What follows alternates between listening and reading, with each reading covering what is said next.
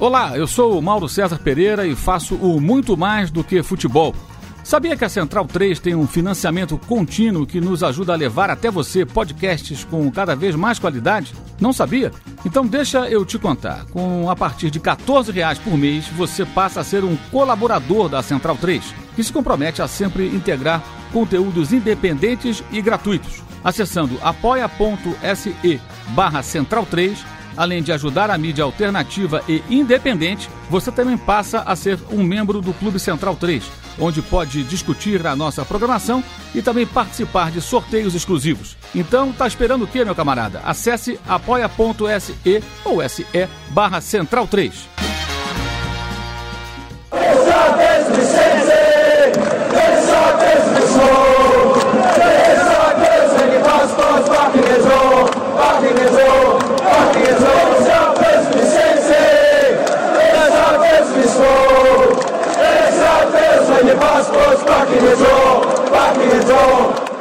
Alô, galera ligada no SDT na bancada. Voltamos do carnaval com mais uma edição do podcast militante da cultura de arquibancada. Como sempre, estão comigo Irlan Simões, falando diretamente do Rio de Janeiro. Salve galera, salve Matias, muito bom estar de volta. Um ano aí atribulado, cheio de assuntos bons e esse programa em específico é algo que a gente já está devendo há algum tempo, né? dentro das temáticas que a gente carregou aí, principalmente em 2019, questão de clube empresa, né, os grandes investidores de futebol, etc. E vamos trazer aí, que você vai apresentar agora para a gente, um estudioso muito entendedor desse assunto que vai nos ensinar, dar uma aula para a gente hoje. Quem é que vem? Bem, já é um conhecido de longa data aqui também do, do nosso espaço de debate, né? Emanuel Leite Júnior, falando conosco diretamente de Aveiro, no norte de Portugal. Tudo bom, Emanuel? Salve, galera. Prazer estar aqui novamente com, com os ouvintes do Na Bancada, participando com, com o Matias e com o Irlan, para falar sobre futebol e principalmente esses aspectos geopolíticos é, da, na esfera global. Bem, e o programa de hoje, né, a gente vai deixar um pouco aqui o nosso continente, a América do Sul, é, vamos atravessar o Atlântico, né, aproveitando aí a carona com o Emanuel para falar de últimos acontecimentos extra-campo no futebol europeu, né, a começar pelo tão falado fair play financeiro. É importante é falar porque esse, em que contexto a gente está, né? Quem está ouvindo em cima da hora vai estar tá com a mente quentinha aí das notícias que aconteceram, que o Manchester City não vai jogar as próximas duas Champions League, muito menos Europa League, porque fraudou os, os balanços financeiros e, portanto, descumpriu regras, etc. Tal. Isso é uma questão interessante, pertinente. Nós estamos aqui na altura de 2 de março de 2020, aquela ressaquinha de carnaval. Esse era o tema que estava pegando. No entanto, isso deve pegar aí nos próximos 5, 10 anos, deve ser a grande pauta do futebol global, exatamente por conta dos assuntos que a gente quer trazer hoje. Né? Quem são esses grandes investidores? É, que dinheiro é esse que vem do grupo Pésico? Por que ele vem? Como vem? Como funciona? Etc. Então, Emanuel, que é um cara que estuda bastante esses temas, né, vai trazer aí é, todos os detalhes, todas as informações, né, uma leitura mais ampla, menos é, focada no City, mas para entender um pouco dessa geopolítica global e como isso chega no futebol. E aí, para dar já esse pontapé, eu queria que o Emanuel explicasse um pouco qual é a questão do Manchester City, né, que tem ali o, o grupo de Abu Dhabi como financiador, como mantenedor, como proprietário do clube inglês, e o Paris Saint-Germain, né, no país vizinho, ali atravessando o Canal da Mancha, que tem também algo muito parecido, que é né, o investimento do Qatar. Né? E por que esses grandes investimentos estão chegando nos clubes europeus? O que, que eles querem com isso? É só ganhar, só ganhar dinheiro? Né? Como funciona? Enfim, Manuel, explica um pouco aí, City, PSG e, porventura, outros exemplos que a gente possa falar nesse assunto tão complicado do soft power árabe no futebol. Então, é... a questão dos investimentos do... que são feitos no Manchester City, no PSG, e como a gente já, já trabalhou no China Ball, né, no, no podcast, na edição que falamos sobre os investimentos da China no futebol mundial como geral, é, é a, questão do soft power do esporte e o futebol, particularmente, como instrumento de soft power, né? que na, na verdade é um, uma ferramenta da diplomacia pública é, dos países né, que, que usam, todos os países do mundo é, usam do soft power, os Estados Unidos, o Reino Unido. O futebol é um instrumento de soft power do Reino Unido, a Premier League é, é uma ferramenta de promoção da, do, do, Reino Unido no mundo, não é? Da, da imagem do Reino Unido, do sucesso esportivo e sucesso financeiro que o Reino Unido tenta passar é, através da, da, da, globalização neoliberal e a financiarização que, pela qual passou o futebol inglês e entra aí a Premier League como esse grande é, estandarte, né?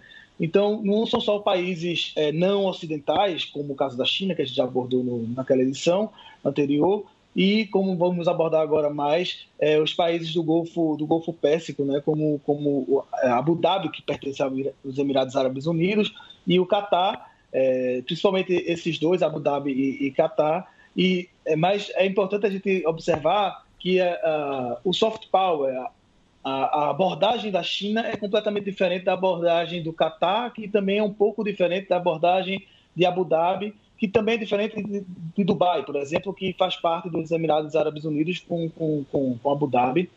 É, enfim, são, são, cada país tem sua estratégia. A China tem, tem uma estratégia geopolítica muito mais ampla, né? É, que, que, envolve a, a Belt and Road Initiative, a nova Rota da Seda, essa, essa projeção e ambição da China de se tornar um, um grande agente de preponderância na geopolítica é, global, né? É, de rivalizar com o poder é, internacional com os Estados Unidos. A proposta e a abordagem que, que os países árabes fazem, principalmente focando aqui com os países do Golfo Pérsico, a, ao futebol e ao esporte com, com o soft power é diferente. Né? É, um, é uma forma de se colocar no mundo, na, na agenda global, completamente diferente das ambições das ambições chinesas. Mas o futebol, mais uma vez, é um instrumento que esses países encontraram para promoverem seus interesses de Estado. E, e é, é justamente. Só, nesse... só que eu interromper rapidinho, é, só fazer um disclaimer aqui, ao mesmo tempo a meia-culpa, etc. Que já falei do livro Clube Empresa, né, que a gente está aí, né, o, na bancada, uma espécie de, de coautor do livro Clube Empresa. Clube Empresa, é, abordagens críticas globais das sociedades anônimas no futebol. Pô, vou explicar um pouco dele mais à frente, vocês vão ouvir em outros podcasts, mas vai lá no site da livrariafc.com.br procura ele lá, já está começando, já está na pré-venda. E eu convidei Emanuel para falar sobre a questão do soft power no futebol, e ele fez exatamente esse destaque, né? É, tudo bem, posso falar dos assuntos, mas China e o capital árabe são coisas muito distintas, não dá para jogar num texto só. E aí Emanuel fez o favor de fazer dois artigos, cada um com 30 páginas, mas são, de altíssimo nível. Aí eu já deixo a bola aqui. Primeiro que o caso da China já, já é, de certa forma, já trabalhou bastante ele no programa 24, como o Emanuel falou, né? o, o o episódio 24. E agora a gente quer tratar, exatamente desse outro lado, né, com essas particularidades que são tão importantes. E aí já, inclusive, já levantando a bola, né? Como é que esses Emirados, como é, primeiro, como é que eles se organizam, né? Porque, por que um Emirado é tão diferente de uma república né, como a gente conhece e como muito ocidental é acostumado a ver? E, assim, e como eles chegam até tanto ponto de ter tanto dinheiro e tanto poder, né? O que é que se dá aí nesse contexto geopolítico, histórico, que, e a gente sabe que é petróleo, mas não é só petróleo, né? Então, é, primeiro explicar que Emirado é uma forma, uma forma de governo, né? Que no caso o país é, é governado por um, por um emir. É diferente de um sultanato, que tem um sultão como, como, como líder, e de um reino como a Arábia Saudita, que é um reino e tem, e tem o, rei. No caso particular do Catar, o Emirado do Catar é, é, tem Doha né, como sua capital e é um, um território muito pequeno. É, os Emirados Árabes Unidos, como o próprio nome indica, né, é uma reunião de, de sete Emirados, né? E Dubai e Abu Dhabi são, são os dois Emirados de, de maior é, preponderância e destaque internacional, mais conhecidos internacionalmente. E também aí entra a questão do investimento que esses dois fizeram, mais do que os outros Emirados, no, nos esportes. Mas é claro que Abu Dhabi também tem uma explicação, que é o Abu Dhabi é o dono do, do Manchester City. É, Abu Dhabi é muito mais rico, né, do que os outros, do que os outros Emirados do, dos Emirados Árabes Unidos. Tanto é que, que a família é, do, de Abu Dhabi é a família que, que, que é principal politicamente, é a principal agente político do, dos Emirados Árabes Unidos. E, e, aí a gente entra, assim, de fato, o, o fator deles terem, terem muito dinheiro para investir em futebol, nos esportes, não só mas não só futebol e, e esportes, né? Porque como a gente falou também já no, no episódio da, da China, soft power é, é, é, um instrumento de persuasão em que você vende a sua imagem, a sua cultura, se promove para o mundo e existem vários elementos que podem ser utilizados é, como soft power. E os países é, como, como Arábia Saudita, é, Emirados Árabes Unidos, Catar, eles utilizam outros instrumentos, como, como a cultura, como a promoção de a, atração de, de, universidades dos Estados Unidos e da Europa para seus territórios, uma forma de, de você se, se, credibilizar e ganhar legitimidade perante a comunidade internacional. É, e o futebol é, é um, desses, um desses elementos. Mas, de fato, o, o, o boom desses países foi pouco depois da, da, da que eles conquistaram a independência, é, no caso, falando é, especificamente de Catar e Emirados Árabes Unidos, a independência em relação ao Reino Unido, né, nos anos 70, coincidiu essa independência com o, o boom do preço do, do, do, petróleo. É importante também frisar aqui que, que o Catar, é, é, maior parte do dinheiro do Catar vem mesmo é, do, do gás natural, né, é, que é o é, grandes reservas do, do, do Catar de, de, gás natural, mas também de petróleo. Que, por exemplo, quando, quando há o embargo petrolífero de 73, né, em, em outubro de 73, o barril de petróleo custava 3 dólares. Em março de 74, quando, quando chegou o fim dessa crise do, do, do petróleo dos anos 70, o barril já custava é, 12 dólares. Né? Então, é, isso contribuiu muito para o enriquecimento desses países, da regi daquela região, né? e eles têm até hoje a economia desses países é muito dependente do, dos combustíveis fósseis, né? É, tem, tem dois autores que, que, abordam essa questão do esporte e por que, que esses países buscam, buscam investir em, em esportes, né? É, em soft power de modo geral e o esporte inserido nesse, nesse contexto, Tani e Renan, que, que, eles, que eles falam isso, né? Da, da, da escala alarmante, a expressão que eles usam para definir como esses países são dependentes ainda de combustíveis fósseis. Né? Petróleo é responsável, por exemplo, por 77% do orçamento estatal dos Emirados Árabes Unidos, né? E 50% do PIB da Arábia Saudita. Então, esses países buscam diversificar é, o, o, investimento e a sua economia, e o, o, futebol, os esportes, são um dos elementos em que eles buscam investir para diversificar a economia. Mas, principalmente também, e aí entra a questão do soft power, do poder de atração, de persuasão, de convencimento, é, de se legitimar perante a comunidade global, é, no sentido de usar os esportes não só como investimento para ganhar dinheiro, para diversificar a economia, mas para se tornar atrativo para turismo, turismo de lazer, turismo de negócio, mas principalmente para se tornar um centro financeiro, um centro de negócios, um centro de distribuição, tanto de mercadorias, é, pela posição estratégica que eles estão no, no globo, ligando Europa, África com a Ásia, né? mas também um, um centro é, de investimentos, né? E, e o, a, o, futebol ele serve como, como um cartão de visitas, ele serve como, como um elemento de diplomacia pública de charme, em que você consegue promover a sua imagem e cativar, não é? Porque, por exemplo, o, o, já entrando um pouco na, na, particularidade do Catar, né? que é um país que está isolado em relação ao, aos países vizinhos na Península Arábica, né? no, no, no, Golfo, no Golfo Pérsico porque recentemente, né, em 2017, o, o Catar sofreu um boicote por parte de, de, de países como a Arábia Saudita, Emirados Árabes também, a Arábia Saudita liderando, liderando esse boicote, né? E então o Catar vê o, o investimento no, no, no, soft power como, como um, um elemento também para sua segurança. Porque a partir do momento em que o país se projeta internacionalmente, se coloca na, na arena global, ele cria o que na literatura chama de nation branding, né? Que é a, a, criação de uma marca nacional. E assim o país passa a ser conhecido, né? Isso serve de instrumento de soft power no sentido de que as pessoas, ao associarem o Qatar aos investimentos nos esportes, né?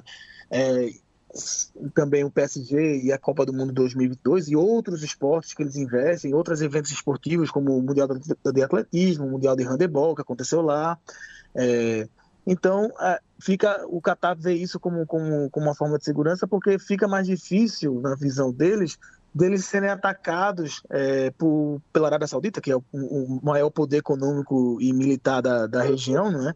É, então, o, o, uso do soft power também, também nesse sentido de, de se proteger de uma eventual investida para além do boicote que, que, que sofreu e que sofre ainda, né, que ainda está sob, sob efeito desse boicote por parte do, dos países é, do Golfo, né, como, como, como eu citei anteriormente, desde 2017. Inclusive, a contratação do Neymar foi, foi poucos meses depois de, de, desse boicote, né? É, e, e foi, foi considerada muito isso, né? O Neymar como garoto propaganda do, do, do Estado do, do Catar, né? Indo, indo para o PSG, é, e aí servindo como, como um contrapeso né, para o Catar contra em relação a, a, ao, ao, que os países como Arábia Saudita e Emirados Árabes vinham falando do, do a justificativa que foi usada para o boicote, para o rompimento de relações entre, entre os vizinhos, e então a, a mediatização né, da contratação do Neymar colocou o, o, PSG e, consequentemente, o Qatar, né, que é o grande investidor do, do, do PSG, em evidência na, na, na, arena global, e isso é positivo para a imagem do país que se protege, se resguarda. Né? Então, o, o, o uso do soft power também serve, também serve como, como, como um instrumento para o país, na sua soberania nacional, que busca se proteger de, de, de vizinhos mais poderosos. E só esclarecendo para os ouvintes, né, a gente teve um problema técnico, é, por isso talvez é, haja uma diferença na, no áudio do Emanuel do começo do programa para agora, é, enfim. E aproveitando que você citou o Arábia Saudita, é, Emanuel, que é o maior player é, da região, é, eu queria só que você esclarecesse para mim e para os ouvintes se tanto Emirados Árabes Unidos quanto o Catar é, são estados rentistas, assim como o vizinho mais poderoso. Sim, também, né? A Arábia Saudita, sem dúvida, é o principal país é, árabe, né? E a economia da Arábia Saudita é gigante comparado com, com, com os outros países do Golfo, né? É, a Arábia Saudita é o 12 maior país do mundo, o quinto maior país da Ásia, né? É, é a 18 maior economia do mundo e a maior do Oriente Médio. Né? Então, o, o, modo de, de agir da, da Arábia Saudita é, na, na, geopolítica do Oriente Médio é diferente do, do, do, do contexto e do poder que Catar e Emirados Árabes Unidos têm. Mas o que a Catar e Emirados Árabes Unidos têm procurado fazer é nessa busca por diversificar o, os investimentos, né? então eles usam os fundos de investimento, os fundos soberanos, né? É, que, que são em grande parte né, vindos da, do, da, da, do dinheiro dos combustíveis fósseis, petróleo, para investir em outras áreas. Né? E aí é, é, bom falar dessa questão, porque o, o, Abu Dhabi, por exemplo, utiliza o Manchester City é, pra, como, como uma forma de abrir portas para ganhar acesso e, e a, e estabelecer relações e conexões com o poder local de, do, do, do, do país ou da região onde ele está investindo no esporte o futebol serve, né, como, como aí, aí eu vou buscar na literatura ao ser Wright Mills, quando ele fala da elite do poder, nesse sentido, e Abu Dhabi tem investido muito é, no mercado imobiliário é, do, do Reino Unido. É, investindo na construção de, de megaprojetos, é, no Reino Unido, assim como a gente falou da China, né? a China investimentos que são feitos no, no, no Reino Unido e, e, usa o futebol como, como essa porta de entrada, é, Abu Dhabi tem usado o Manchester City como, como esse elemento que serve para abrir as portas e aproximar e, e, e, criar essa relação com os vínculos, com os vínculos do, do, do poder, não é? É, então, e, e, e, através do futebol, dos, dos, investimentos dos esportes, ele serve também como uma forma de, de estabelecer outros investimentos financeiros, é, tanto para o Catar, com o PSG, e a questão da relação com a França, né? E, e que existe, que está documentado em relação à questão até mesmo da Copa do Mundo 2022 e tudo mais, isso também serve como uma forma para outros investimentos, mercado imobiliário e, e etc. Bom, feito esse ótimo contexto aí, né, de como a gente também não pode dar uma de político paulista falando do Nordeste, né, entender que o mundo árabe ele é bem diverso, né, inclusive esses conflitos internos, né, de disputa de relevância, etc., que é, é, Emanuel falou aí do Catar com um, um, universo específico, a Arábia Saudita como outro universo, talvez o país mais importante da região e que por isso mesmo exerce o maior poder, e o Emirados Árabes Unidos, né, que aí você vai ter Dubai e Abu Dhabi como coisas distintas dentro do mesmo ambiente. Então aí, já para a gente começar a voltar né, para o tema do futebol, sem sair, evidentemente, da geopolítica, mas focando no, no, na temática que está em voga né, no momento, que é o Manchester City, né, Primeiro, perceber que o Manchester City é o maior orçamento de futebol do mundo nos últimos 10, 12 anos. A gente está falando aí de 1,8 bilhão de euros uh, de 2008 até agora.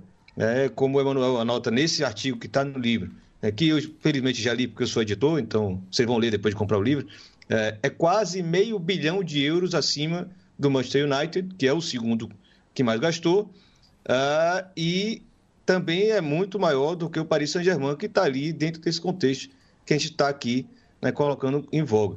Manuel, aí você agora explica o que é o Manchester City, como ele se estabeleceu, como ele se dá, né, enquanto estrutura, uma espécie de uma multinacional uh, do futebol, e esse braço né, de investimentos que é o chamado City Football Group, que aí a gente já vai entrar em outra temática bem interessante também. O Manchester City talvez seja o maior exemplo, né, o exemplo mais emblemático do, dos impactos e dos efeitos da globalização do capitalismo neoliberal no futebol, né? É, a transformação dos clubes em empresas, né? E em clubes mais do que meras empresas, mas conglomerados, grupos transnacionais, não é?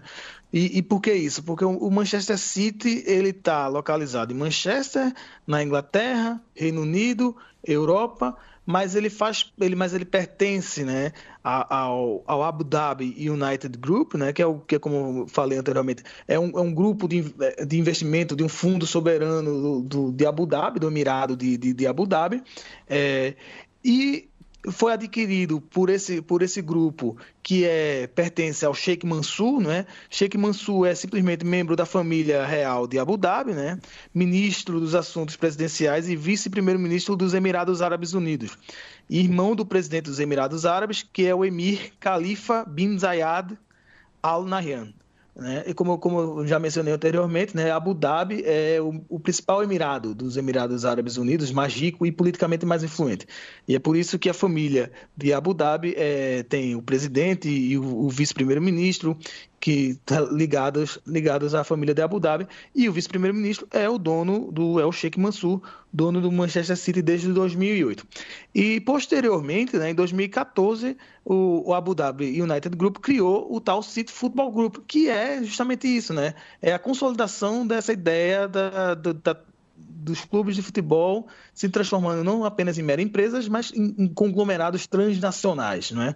é o, o, City Football Group é, é, detentor do Manchester City, do Melbourne City da Austrália, do Montevideo City Torque do Uruguai, é, detém 80% do New York é, City Football Club do, dos Estados Unidos, é, 65% do Mumbai City Football Club da Índia, é, 44,3% do Girona da, da Espanha, e aí entra, é curioso notar que, que a questão do Girona, o irmão do Pepe Guardiola serviu como ponte para as negociações para aquisição é, das ações do, do Girona, não é? é o, também detém 28% do Sichuan Jinyu da, da China, né? E aí já faz a ligação dos interesses dos Emirados Árabes com aquilo que nós abordamos no episódio do, do China Ball da China, com, com a nova rota da seda chinesa, que também eu abordo no, no capítulo quando eu falo quando eu falo da China, no, no, capítulo que vai sair sobre clube empresa. Então, essa, essa, esse investimento num clube chinês é, é, em Sichuan, na, na China, né? E também detém 20% das ações do Yokohama Marinos do Japão. Então, como a gente vê, o, o Manchester City é o principal nome, né, de, obviamente, de destaque para esse grande conglomerado do futebol. O Soriano, que é diretor do Manchester City, que foi diretor do, do, do Barcelona, ele fala da, da, da questão do, do, do, Manchester City ser a Disney do futebol, a Disneyficação do, do futebol, né, que existe esse, esse termo, né? E, e, de fato, o Manchester City, o City Football Group é isso, né? É um, é um grande é, conglomerado transnacional de entretenimento, né? É, como parte de uma estratégia geopolítica e econômica de um emirado que é o emirado do, do Abu Dhabi.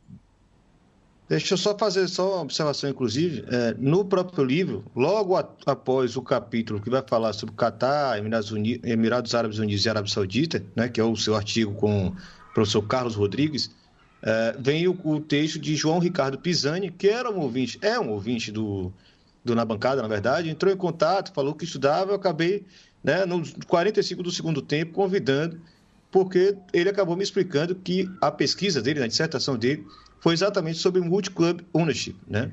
E o que ele chama de um novo estágio da globalização dentro do futebol, que vai mostrar como não é só o City Futebol Group, né? existem várias outras iniciativas, é evidentemente, o caso do City é mais relevante, chama mais atenção, e mostra, inclusive, como isso tem sido utilizado para burlar regras uh, internas né, das ligas. Ele pega o caso, por exemplo, do Melbourne, é, que o clube lá é proibido dentro da liga, por, por ser um modelo mais próximo do americano, é, de um clube comprar né, um jogador de outro clube, né, pagar uma multa rescisória né, e, e, quebrar o contrato e recontratá-lo.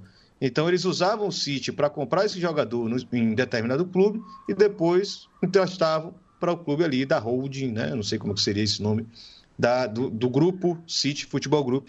Então eles acabavam, de certa forma, burlando a regra local, usando o poder de influência, dinheiro, que vinha necessariamente da matriz né, do, do Manchester City. Isso é bem interessante se observar e, e, não há só um caso no mundo. Então, é, de fato é isso. O, o, o Manchester City é um, mas a gente pode lembrar do Red Bull, né?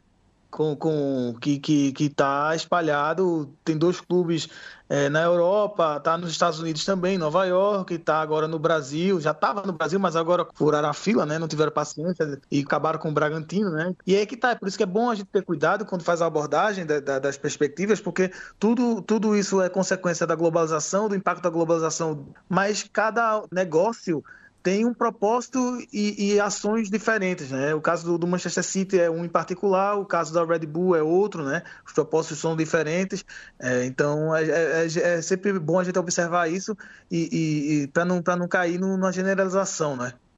Bem, ainda no continente europeu, o Emanuel até está mais próximo da pauta, né? É, vamos falar do Futebol Leaks, né? A partir do Rui Pinto que não é meu parente. não é teu parente.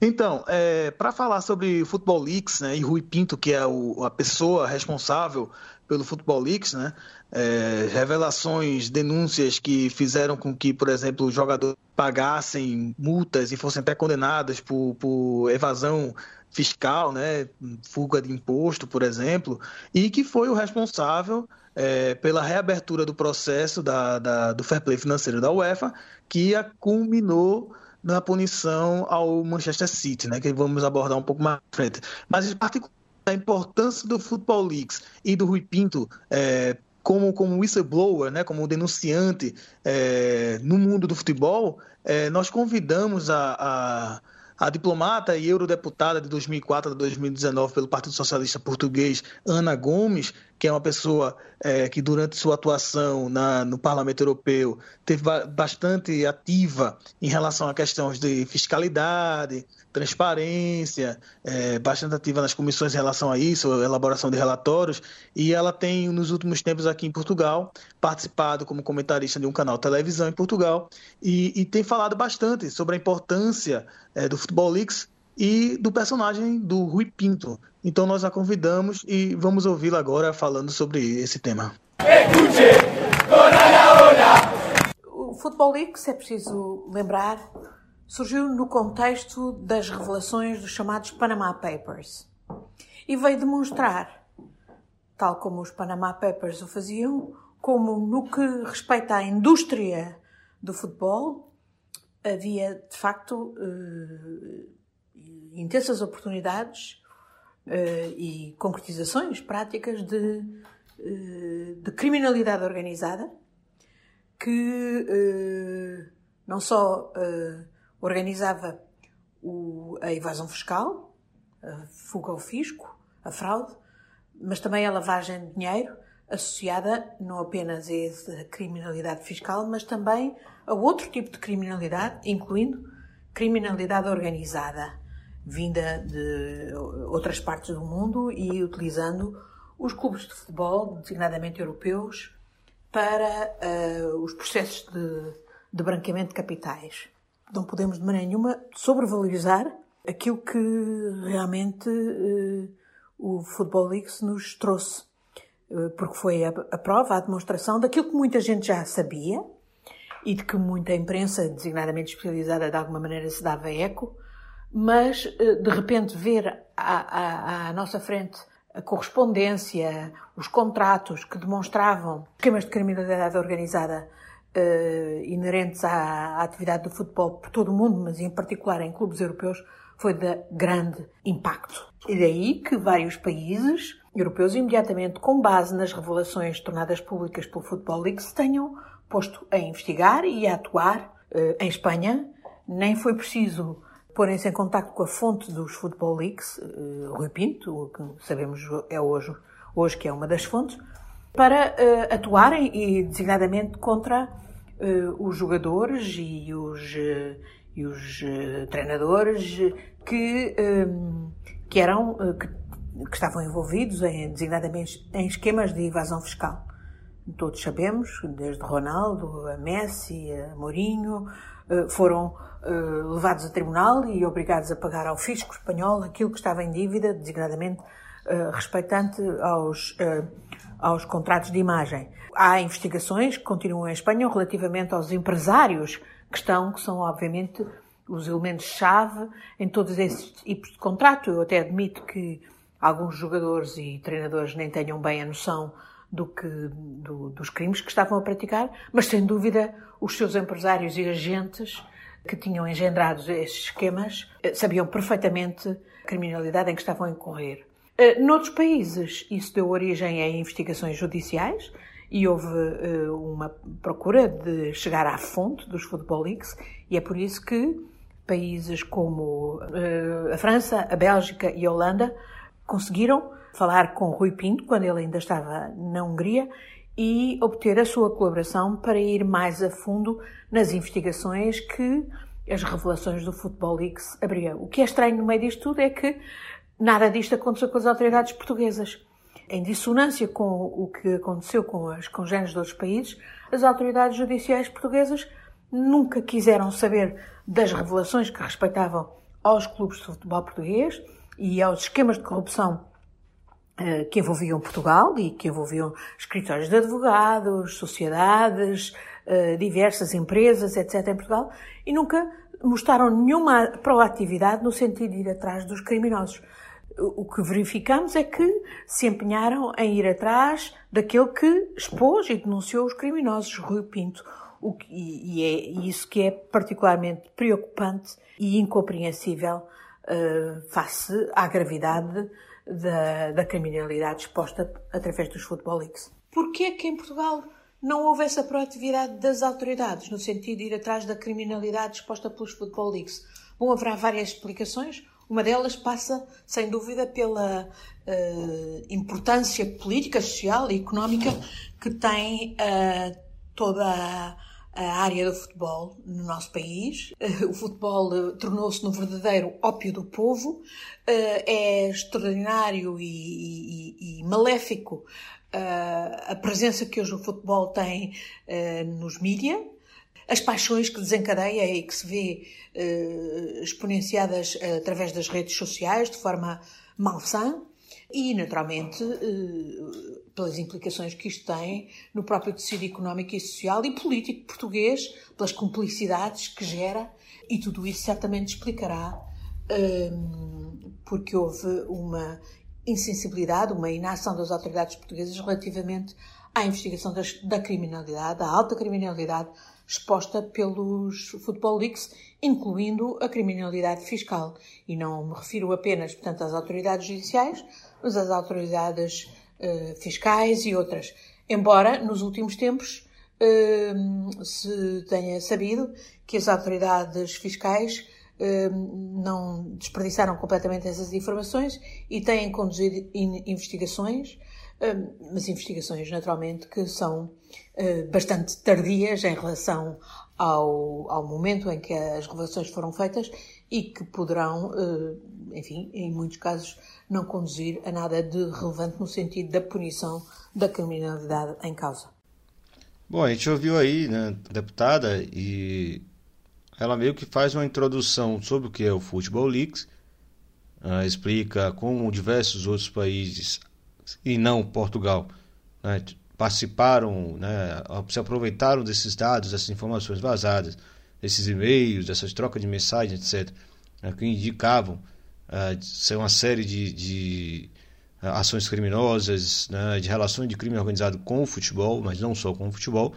E é curioso notar como Portugal ele teve aí uma função central, não só pelo Rui Pinto ser português, mas como também a própria justiça portuguesa foi a principal algoz desse cara que está ali cumprindo um certo né, serviço público né, de denunciar esquema de corrupção relacionado ao futebol. Uh, existia um segundo áudio da, da deputada Ana Gomes, que infelizmente não foi com qualidade muito boa. Eu vou resumir e a gente vai passar para um terceiro também importante. Uh, nesse segundo áudio, uh, por conta do ruído de carro, né, de automóvel, etc., não ficou muito claro, mas ela fala muito como as próprias empresas, as SADs portuguesas, elas são inseridas nesse processo de corrupção do futebol local, uh, e na medida que elas se tornam empresas que lidam com o futebol, né, elas absorvem todo o poder uh, popular que o futebol tem, de mobilização, de paixão né, e etc. Ela critica isso de uma forma muito dura, uh, inclusive também faz uma crítica dura às torcidas, de certa forma, em Portugal, queira ou não queira, tem algum tipo de relação de financiamento por parte dos clubes, leia-se das SADs dos clubes, e é interessante só fazer esse tipo de destaque para a gente não perder essa informação, porque lá no programa sobre o Belenense, nosso oitavo programa, a gente fala muito sobre como a justiça portuguesa e as empresas que dominam o futebol local, eles têm uma relação muito intrínseca. Né? O poder popular dos clubes né? ele faz dobrar uh, agentes políticos, agentes da justiça, inclusive, como foi o caso do próprio Benfica, que praticamente subornava agentes da justiça local para impedir investigações, para saber até que ponto né, seus dirigentes estavam sendo investigados, estavam sendo tendo sua, sua conta, suas contas uh, uh, devassadas, etc. Então é muito importante a gente notar isso aí, essa relação de como os clubes de futebol se tornaram empresas privadas para continuar beneficiando os mesmos agentes corruptos de sempre. E aí já pulando para o terceiro uh, áudio, terceiro, terceira resposta dela, ela vai falar mais diretamente sobre o caso do Rui Pinto, né, que mostra como a justiça portuguesa, a única medida que ela tomou, diferente da Espanha, de, da Bélgica, da França, né, de correr atrás dos dados, foi basicamente correr atrás do Rui Pinto, pedir sua extradição da Hungria de volta para Portugal, mantê-lo preso sob argumento de prisão preventiva, só que essa prisão preventiva que dura mais de um ano. Então, vamos ver o terceiro, na verdade o segundo áudio da deputada Ana Gomes de Portugal. Rui Pinto. Rui Pinto tem uma importância fundamental, visto que ele é uma das fontes e a principal fonte do Football Leaks. É dramático que as autoridades portuguesas ao contrário das de outros países europeus, como já referi, não tenho ido ter com o Rui Pinto quando ele estava na Hungria e disponível, como sempre esteve, para todos, para colaborar com as autoridades que quisessem ir ao fundo uh, nas investigações uh, sobre os casos de criminalidade uh, no futebol que ele expôs através do Football Leaks. as autoridades portuguesas só quiseram saber de Rui Pinto quando foi para ir atrás dele para ter a sua extradição da Hungria para Portugal, há cerca de um ano, e porfiaram de diversos anos, desde que deu entrada uh, uh, uma queixa da, do fundo Doyen, uh, foi nessa base que elas atuaram contra o Rui Pinto. O que é muito estranho em si, porque o que é que é o fundo Doyen? É um fundo que não tem sequer existência legal em Portugal, que está sediado em Malta e tem, pertence a um grupo no Reino Unido, que tem por trás uma máfia cazaque uh, e, uh, do Cazaquistão e, está neste momento, de resto, que está neste momento, de resto a ser, o fundo está neste momento a ser investigado em Espanha, exatamente com base uh, nas informações do, do Football Leaks, mas em Portugal deu-se credibilidade à queixa da Doyen. E deu-se credibilidade à queixa da Doyen porque, no fundo, havia outros queixosos designadamente escritórios de advogados envolvidos em todo o tipo de esquemas de evasão fiscal e branqueamento para os agentes, os intermediários no futebol, eh, que tinham particular interesse em silenciar Rui Pinto e em punir Rui Pinto e em não deixar que uh, tivessem sequência uh, em termos de investigação criminal as revelações feitas por Rui Pinto. É muito preocupante que, desde que as autoridades portuguesas conseguiram a extradição de Rui Pinto, as diversas reiteradas ofertas que ele e os seus advogados fizeram de cooperação com as autoridades para investigar a alta criminalidade exposta por Rui Pinto não tivesse sido considerada. Em contrapartida, uh, o objetivo do Ministério Público Português era apenas de obter de Rui Pinto aquilo que mais o pudesse incriminar. Ele está preso, em prisão preventiva já há mais de um ano, e há um único crime, dos cerca de 90 que lhe são imputados, mas há um único crime que justifica a prisão preventiva, isto é, nos termos do qual, do, da moldura penal eh, envolvida, que poderia eh, justificar a prisão preventiva. E esse crime é o de extorsão na forma tentada, portanto, tentativa de extorsão. Rui Pinto nega firmemente que alguma vez tenha uh, praticado a extorsão. Essa é uma questão que naturalmente será discutida em tribunal, mas é incompreensível que uh, justifique uma prisão preventiva há mais de um ano. Deve ser dos raros casos em Portugal de alguém acusado de extorsão na forma tentada eh, que está em prisão preventiva há mais de um ano. Os argumentos do Ministério Público são de que existe perigo de fuga, o que é absolutamente ridículo, ou de perturbação do, da investigação, o que é absolutamente ridículo, e o que é ainda mais alarmante é que, eh, enquanto o Rui Pinto está preso, eh, de facto, os criminosos que ele expôs continuam à solta, continuam a fazer o que sempre fizeram, continuam a ter todas as possibilidades de, de de praticar mais atos de criminalidade, incluindo a perturbação de eventuais investigações e a dissimulação e a, e a, destruição de eventuais provas da criminalidade que foi exposta. Isto é altamente preocupante e mostra até que ponto, até na justiça portuguesa, é possível haver captura uh, para servir a criminalidade organizada, designadamente aquela que utiliza instrumentaliza o futebol. E não temos dúvidas que isso é assim, porque hoje temos em Portugal vários juízes já do Tribunal da Relação, portanto, um Tribunal de Apelação de Recurso, demitidos e erguidos em processos de corrupção que têm na base muitas ligações aos clubes de futebol e a determinados clubes de futebol e a, e a figuras do futebol português, em particular, que são altamente uh, duvidosas do ponto de vista da legalidade. Não é à toa que a gente traz esse tema uh, de uma forma tão assim, encaixada dentro da discussão, porque o City ele acaba sendo né, colocado na berlinda exatamente porque estava dentro desse pacote de e-mails, de informação, de idade, troca de informação, que acabou né, abrindo a caixa de Pandora ali de qual foi né, o trato dado pelo clube com relação às punições que viriam sobre o fair play financeiro da UEFA. É, de forma resumida, é, Manuel pode trazer melhor, é, o City simplesmente burlou a ideia do fair play financeiro europeu, né, que prevê uma limitação do investimento baseado no quanto você arrecada, né, enquanto clube de futebol, e ele simulou esse investimento através do patrocínio de uma empresa que pertencia ao próprio grupo né, de investimento que é proprietário do City. É, Emanuel, traz um pouco aí para a gente o que é esse bolo todo, essa bagunça que está acontecendo, que não está conclu concluída ainda, né?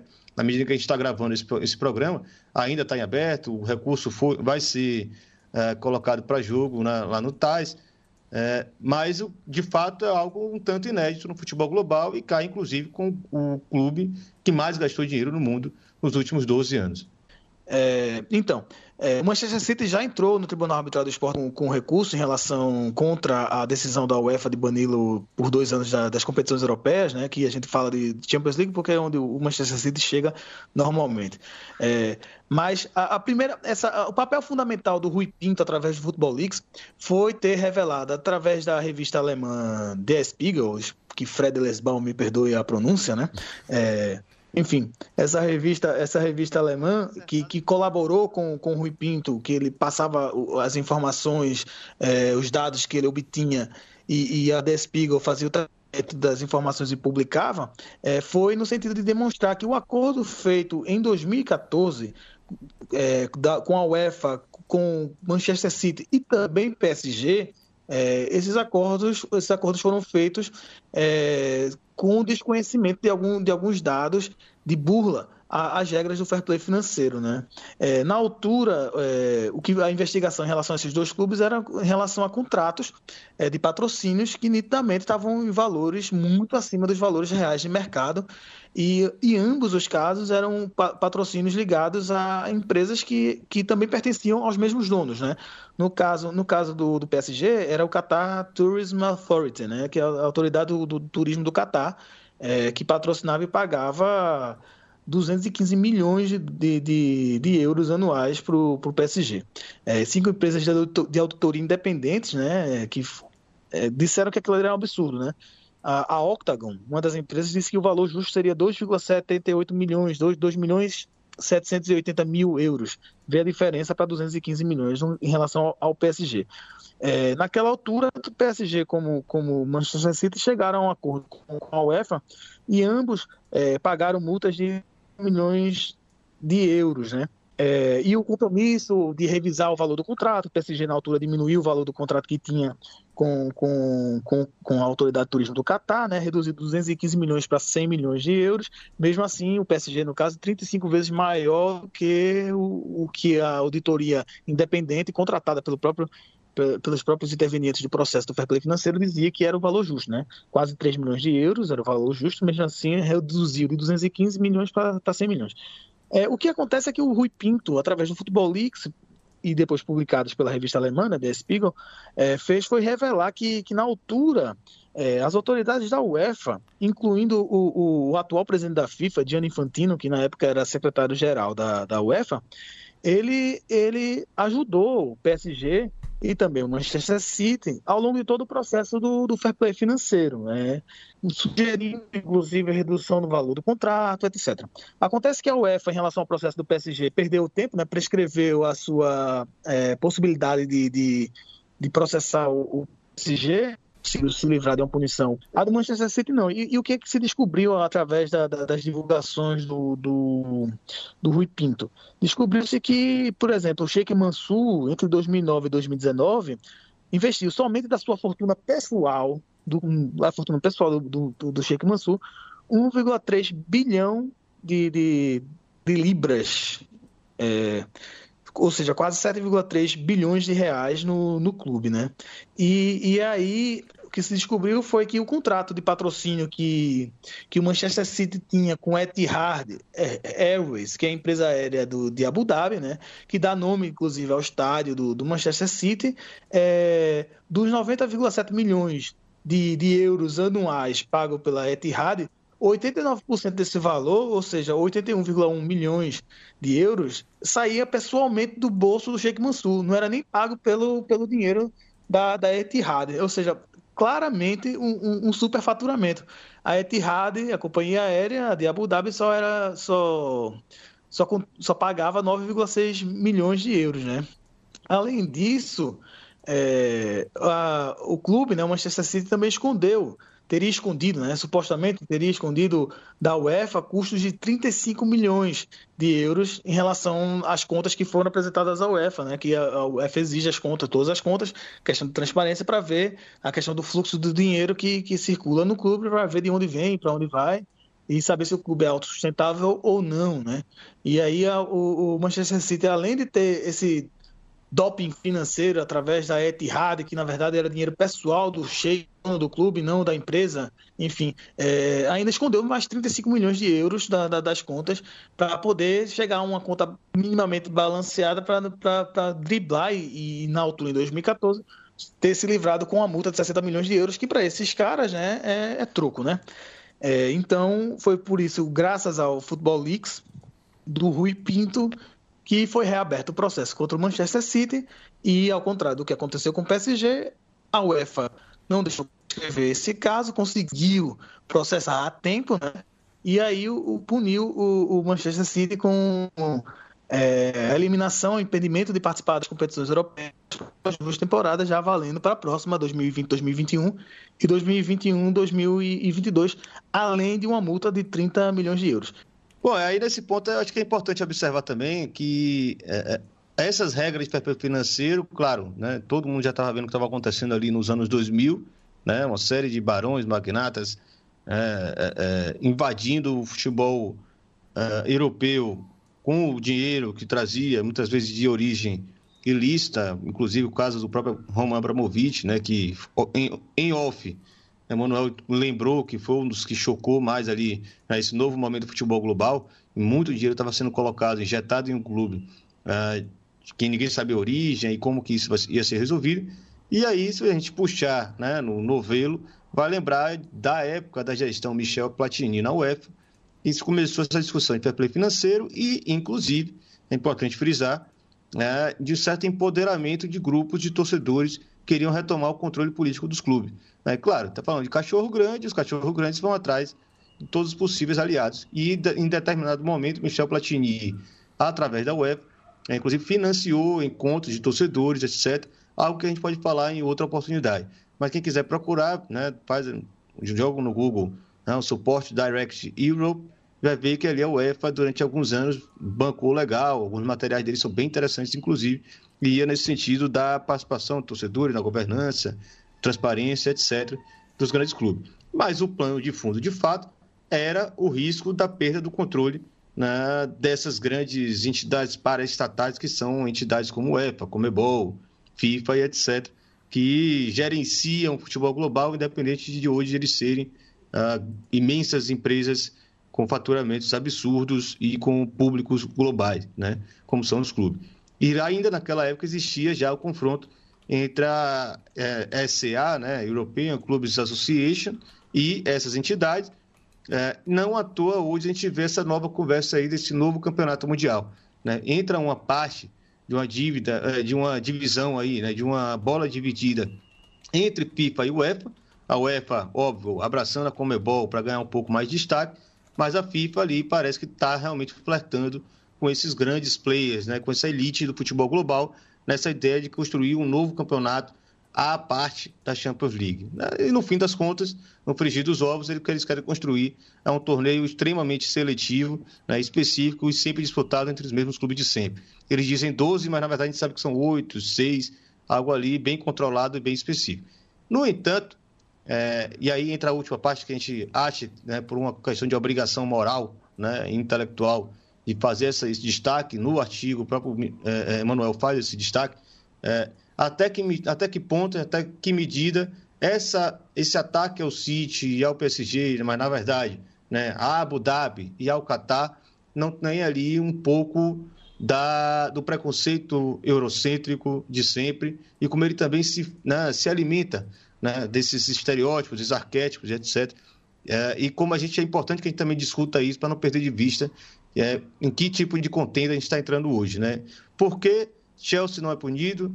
Por que outros clubes não foram punidos? E por que City e PSG entram na Berlinda quando, no fim das contas, são coisas muito parecidas? Manuel, por favor.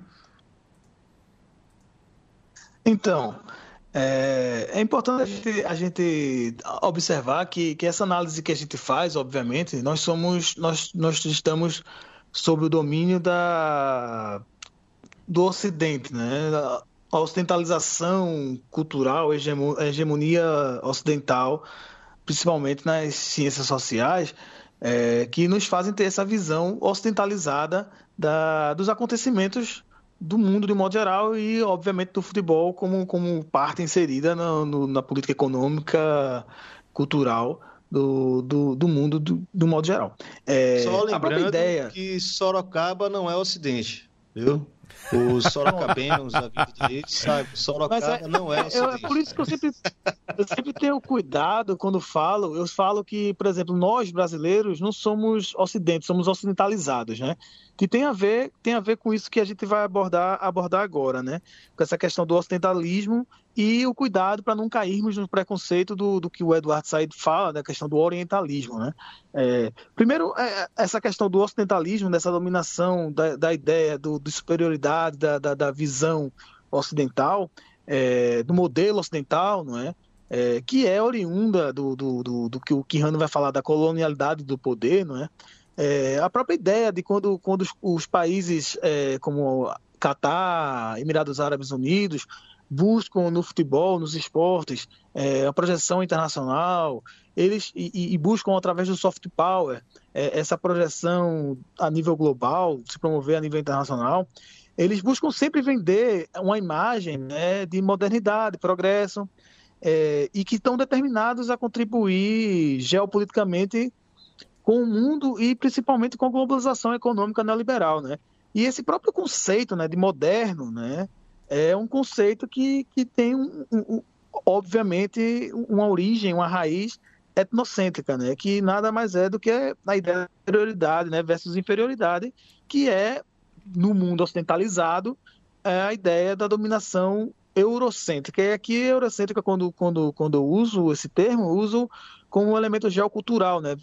É, buscando no Immanuel Wallenstein, né? que, que, ele, que ele vai falar que eurocentrismo, eurocêntrico, nesse sentido, não é, não é Europa é, geográfica, cartorial, é, é, é, sinônimo de ocidentalismo, né? dessa dominação da Europa Ocidental e também estendida para a América do Norte, esse poder num sistema mundo de, de centro, semi-periferia e periferia, de um domínio central da, da Europa que, e depois da América do Norte, principalmente dos Estados Unidos, do poder econômico, financeiro é, sobre, sobre os demais países na, na geopolítica internacional. Né? A partir do e, mundo e, atlântico, obviamente, né?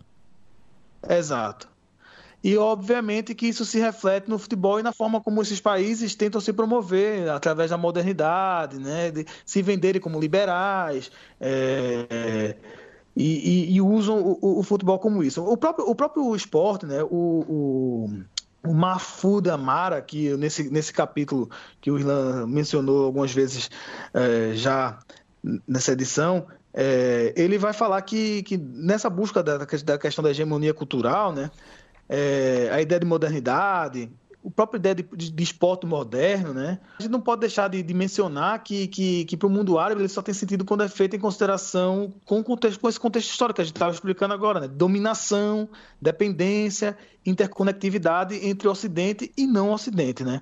E é, e é aí também que, que há um, um, esse conflito, né? Quando, quando, há, quando, se, quando ocorre a ascensão de países não ocidentais como agentes protagonistas na esfera global, não é? Isso acontece em todos os aspectos, não apenas no, no futebol, mas no futebol existe existe esse choque, né? Quando, quando a China começa a contratar é, jogadores é, da Premier League e os treinadores da Premier League começam a, a reclamar do dinheiro desigual da China, e aí é curioso, o Arsene Wenger ainda treinava o Arsenal e falou isso, e aí o, foram perguntar ao Jurgen Klopp, que tava, já estava treinando o Liverpool na altura, é, e ele falou, ah, isso que a China está fazendo agora com a Premier League, a Premier League já faz com os clubes da Bundesliga. Não é diferente. É essa lógica da questão da hierarquia de poder, né? De cada da, do poder financeiro, um maior do que o outro, vai engolindo o outro. Quando, che quando chega alguém de fora desse círculo do centro do, do sistema mundo, ele, ele choca com, por causa do, dos conceitos, né? E, e, e, a, a, mesma coisa ocorre com, com os países é, como, como o Catar, com, com, com a conquista da, do, do, direito a sediar a Copa do Mundo 2022 e como isso abalou o eurocentrismo do futebol mundial. O futebol mundial é ainda muito eurocêntrico, né? E, e, e a ascensão do Catar, principalmente, e também Abu Dhabi, como Manchester City, ele, ele choca com esses, com esses conceitos. Mas a própria ideia de, de, de dos países de tentarem utilizar os esportes, e também tem a ver com a formação dos países da, que se tornaram independentes, falando particularmente de Catar e Emirados Árabes, a partir dos anos 70. E o, e o, esporte teve um papel preponderante na criação da ideia de uma identidade nacional. Não é? E aí a gente pode buscar a ideia de, de comunidade imaginária, né? de o esporte, o futebol, principalmente a seleção nacional de futebol como um elemento de, de, de, de congregação, né, catalisador do sentimento de união nacional, e o esporte também serve como, como, como isso. E, ou seja, é reflexo, mais uma vez, dessa questão da busca de uma identidade de um país que passou muito tempo sendo dominado por, por, por impérios, é, no caso no caso Catar e Emirados Árabes Unidos, por fim, o último império que os dominou foi o Império Britânico, né? Então, quando a gente, quando a gente vê algumas críticas que são feitas a, a, aos investimentos não ocidentais no futebol, existe sim um quê de orientalismo, né? É, a própria ideia, né, é de, de quando se fala do, do, do sport washing, né, de usar o, o esporte como, como instrumento para limpar a imagem de países, é, pode ver que isso é falado muito quando, são, quando é investimento do, do, dos países não ocidentais. A gente não vê essa mesma crítica com, com, com os investimentos de, de, de, de, empresários dos Estados Unidos, como acontece no Manchester United, no, no Liverpool, não é? Obviamente que existem críticas, principalmente dos movimentos de torcida, né, que, que reivindicam a, a, a, autonomia e a recuperação dos clubes para os seus torcedores em relação à lógica do capital, principalmente esse capital desregulado, sobre, sobre os clubes e sobre o futebol mas não, não é o mesmo tom das críticas que existem em relação ao, ao Manchester City, ao PSG, né? a esses países não ocidentais. E é por isso que quando, quando a gente, de fato, quando a gente faz essa análise e quando se fala, por exemplo, existe soft power e existem alguns autores como Giulianotti, o Richard Giulianotti, que é um dos maiores nomes da sociologia do futebol, é, para mim é uma grande referência, e o Paul Brannigan, que foi orientando dele doutorado e, e, e, é um pesquisador também já conceituado é, na Europa, é, eles falam do soft disempowerment, né, que é, é, o risco do tiro sair pela culatra. Óbvio que isso, que isso existe, porque a partir do momento que esses países, eles mesmos se propõem a se venderem, a, vend a criarem uma imagem de países modernos, tendo como, como, como arquétipo a modernidade ocidentalizada, é óbvio que o soft power é, ele vai passar por um filtro, que é o que o Julianotti e o Brannigan falam, do filtro de credibilidade. Só que a gente precisa ter atenção sempre para não reproduzir certos conceitos, porque é óbvio que a gente, apenas para ter atenção que, sim, existe esse filtro de, de, credibilidade, mas esse filtro de credibilidade, ele é basicamente esse etnocentrismo europeu, esse eurocentrismo, né? Essa, e aí o eurocentrismo, mais uma vez, lembrando da, da ideia do, do, do Wallenstein, né? do ocidentalismo, não é apenas Europa aqui, que a gente coloca. Então, é, algumas críticas que, que, são colocadas passam por, por esse filtro de credibilidade e, obviamente, que, que é a perspectiva ocidental ou ocidentalizada em relação ao que é, o, o não Ocidente representa de ameaça, inclusive hegemônica, em relação ao domínio que eles têm é, na, nas esferas culturais e o futebol aí inserido. Né? Então, de fato, existe isso mas também esses países se colocam perante isso, porque eles, eles pretendem obter a atração e, e, e, e o respeito, a admiração para atrair investimentos do Ocidente. Então, eles vão passar sofrem com, com um crivo dessa visão ocidentalizada. É só para fazer esse alerta, para a gente ter cuidado quando, quando, quando faz algumas análises e algumas opiniões, para não estar tá reproduzindo né, alguns preconceitos que de fato estão subjacentes na, na, na, na raiz né, de, de, de, alguns desses conflitos é, e, e alguns desses dilemas que, que são colocados quando se discutem esses temas. Você está ouvindo mais um Som das Torcidas na Bancada, um podcast em defesa da cultura torcedora, dos clubes e dos estádios. Responda a nossa pesquisa e nos ajude a entregar um programa cada vez melhor. Acesse www.nabancada.online/pesquisa. Não esqueça também de nos acompanhar mais de perto no dia a dia, através do Twitter, arroba, na bancada underline, e da linha de transmissão no WhatsApp enviando uma mensagem para 21 98080 9683. Bem, estamos chegando na reta final de mais um SDT na bancada e deixo espaço para os meus companheiros de cimentão tecerem suas considerações finais. Bom, Baita programa, baita explicação. É interessante, inclusive, essa parte final aí, né, para a gente observar como. Acho que lembra até o programa que a gente discutiu sobre esse lema, né, do ódio ao futebol moderno. Né? É como ele também pode ser um instrumento para né, reprodução de preconceitos, né, de, de racismo, de eurocentrismo, etc. É só observar como muitos dos protestos dos, dos ultras italianos, principalmente aqueles é, mais reacionários, é, eles usavam muito do, do, da origem étnica desses investidores. Porque quando era italiano, pouco importava para eles. Agora, quando é um, né, um sheik árabe, incomoda da origem desse dinheiro. Mas, em suma, isso é, é muito, muito pano para manga ainda. É, antes de ir embora, já agradecendo a Emanuel, agradecendo a Matias aí pela paciência, é, reforçar aqui né, o livro Clube Empresa, abordagens críticas globais às sociedades anônimas do futebol, né? uma coletânea do qual Na Bancada faz parte, Ludopédio faz parte, o, a editora Corner está é, ajudando a gente também a fazer esse livro. Emanuel escreve nesse livro, Vitor Figos, outro parceiro nosso, escreve nesse livro. Uh, Sebastião Munhoz, que também participou aqui na bancada. Uma série de gente muito boa. Uh, vai todo mundo deixar ali sua contribuição falando de determinado país ou outro. E você que está interessado, vai ali, livrariafc.com.br. Lá dentro do site você pesquisa Clube Empresa, vai encontrar o livro. Já está ali na pré-venda, o livro está naquela fase final de produção. Estão né? passando aquele vernizinho para deixar ele prontinho para entregar.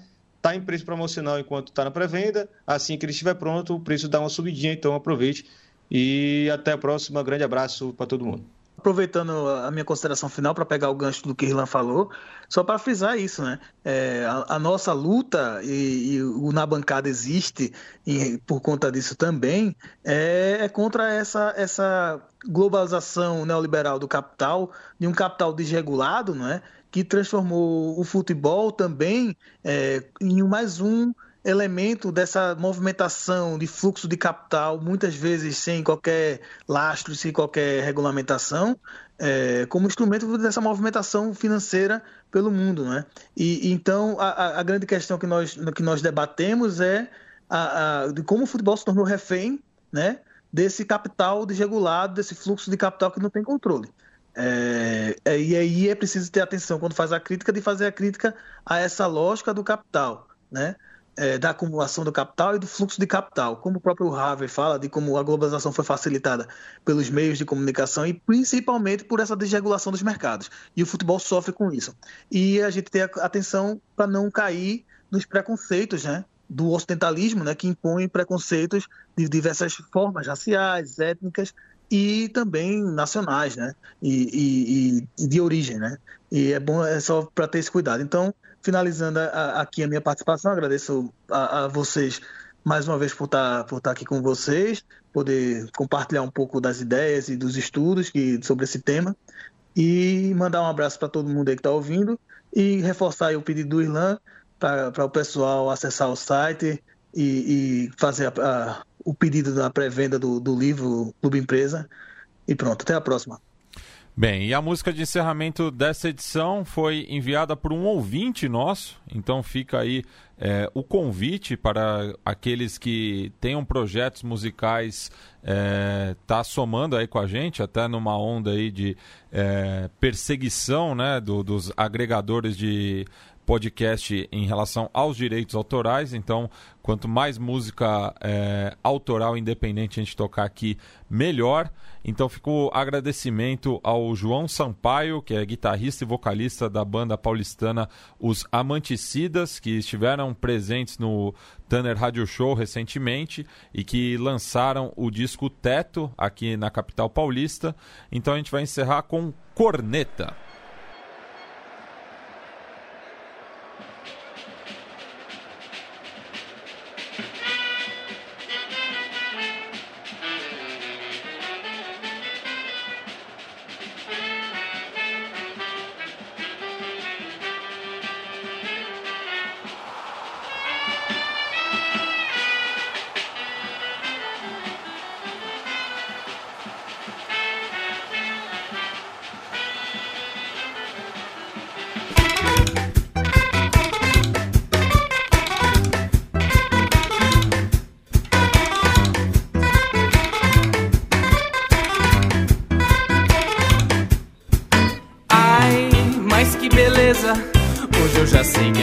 Perde com certeza. Tá mal escalado. O professor Pardal sempre fazendo tudo errado. Que horror! Quem foi que disse que tu era jogador? Não é mole, não. Esses aí não servem pra segunda divisão.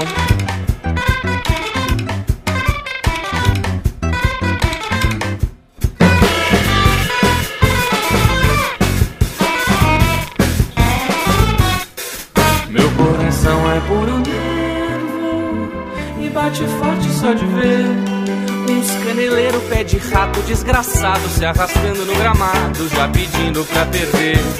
Eu tomo chuva, breja quente, levo bica de cambista, sol na cara, trem lotado e até apanho da polícia. Se estiriça, não consegue nem correr.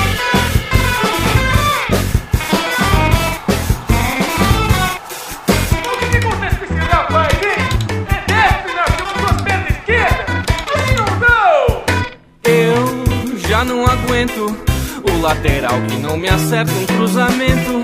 Meu sais, meu sais, meu sais, essa zaga não resolve nem chamando Satanás.